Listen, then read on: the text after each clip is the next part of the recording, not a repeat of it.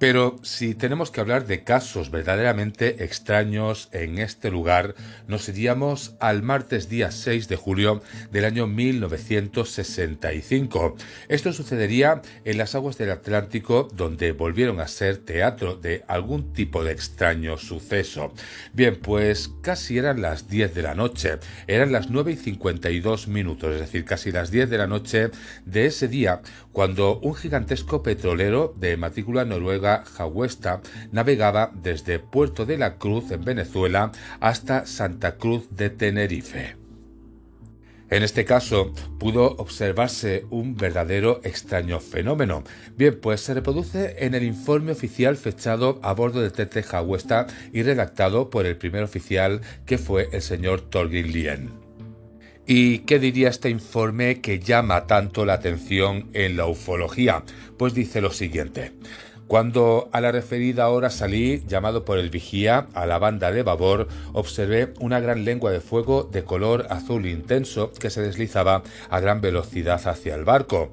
Corrí al teléfono para llamar al capitán y sin esperar respuesta me dirigí a la banda de estribor del puente tomando unos prismáticos. Entonces vi el gran objeto que pasaba frente al buque.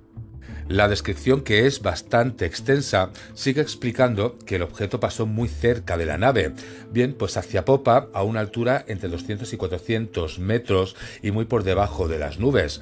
El cielo estaba casi despejado, se podían ver las estrellas y la claridad de la luna, así como algunas nubes bajas. Pude observar perfectamente el fuselaje del objeto por su parte superior.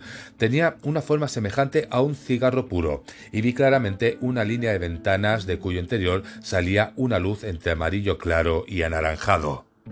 Recordando que esto sucede en el año 1965, ¿Podría llegar a ser un avión? Pues lo que él describe, por lo que parece, no lo sería, porque por lo que sigue escribiendo es que no tenía el aparato señales de alas ni timón.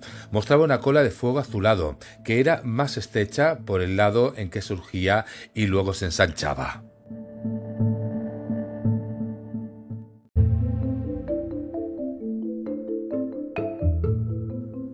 Pero, ¿qué más nos describe para hacer constar que no era un avión lo que habían visto aquella noche?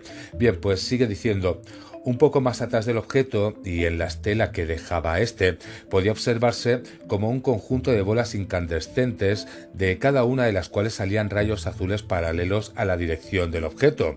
Yo creí al principio que aquellas bolas incandescentes eran aviones, pero luego vi claramente que no. La longitud de la cola de fuego debía ser de unos 100 metros aproximadamente. El objeto parecía mayor que los tipos de los aviones conocidos hasta hoy. Avanzaba a una velocidad enorme y estuvo visible durante unos 30 o 40 segundos, pasando de norte a sur con un rumbo aproximado de 160 grados. Y otro de los puntos que llamaría la atención sería lo que explica después, que dice que a pesar de su gran velocidad y de haber pasado tan cerca, no oímos ningún ruido.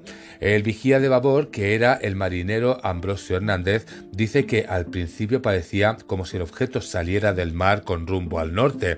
De repente cambió de dirección y se movió hacia el barco. Pues otro de los testigos, llamado Narciso Guillén, el timonel, declara que vio el objeto a popa, pero otros testigos, como el reparador Juan Hernández y el camarero Ignacio Suárez, hacen idéntica declaración. Si seguimos analizando casos, pero esta vez acudimos a casos ovni, pues marinos sucedidos en las costas de Argentina, el caso más antiguo protagonizado, o al menos que se cree que sería de los más antiguos, pertenece al año 1950 por Romero Ernesto Suárez.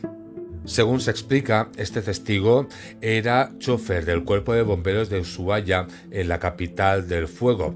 Bien, pues decide hacer un viaje a pie hasta Buenos Aires.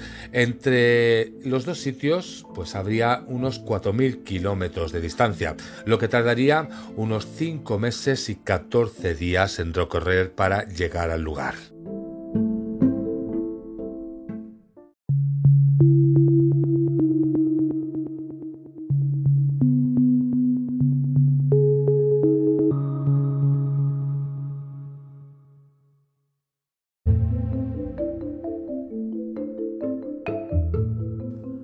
Pues no sería hasta el año 1968, es decir, 18 años después, a causa del creciente interés demostrado por los organismos oficiales argentinos ante el fenómeno ovni, que según Suárez, cuatro o cinco días antes de la partida de Ushuaia, se encontraba entre San Sebastián y Río Grande, todavía en territorio de Tierra de Fuego.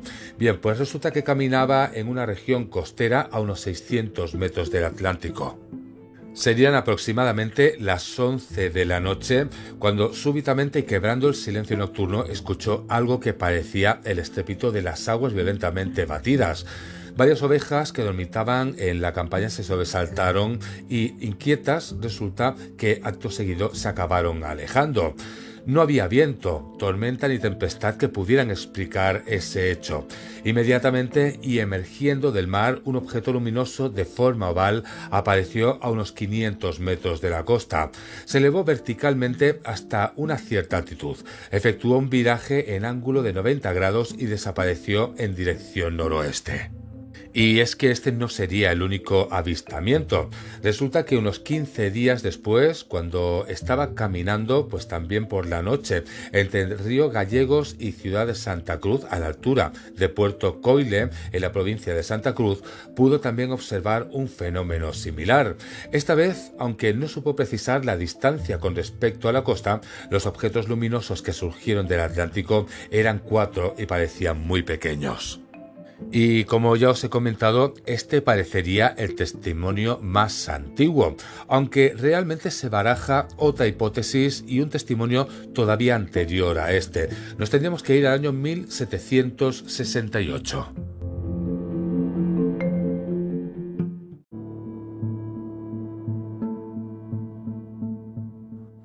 Posiblemente, como os estoy comentando, la observación más antigua vista en Argentina se acabaría recogiendo en un libro del español Pedro Samiento de Gamboa, en su relación sobre su primer viaje al estrecho de Magallanes, publicado en Madrid en el año 1768 por Bernardo Iriarte.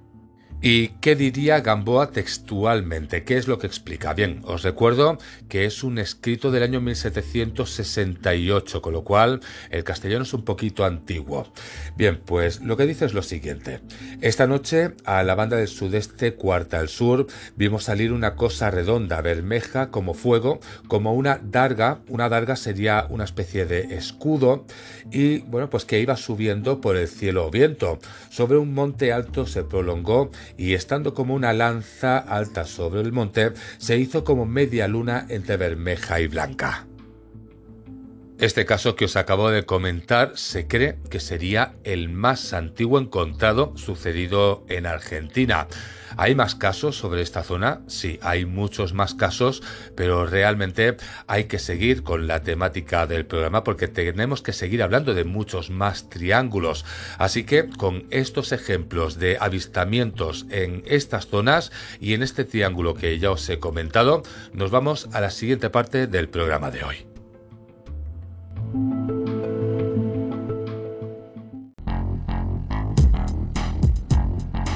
OVNIS Muti. Todo lo relacionado con la ufología.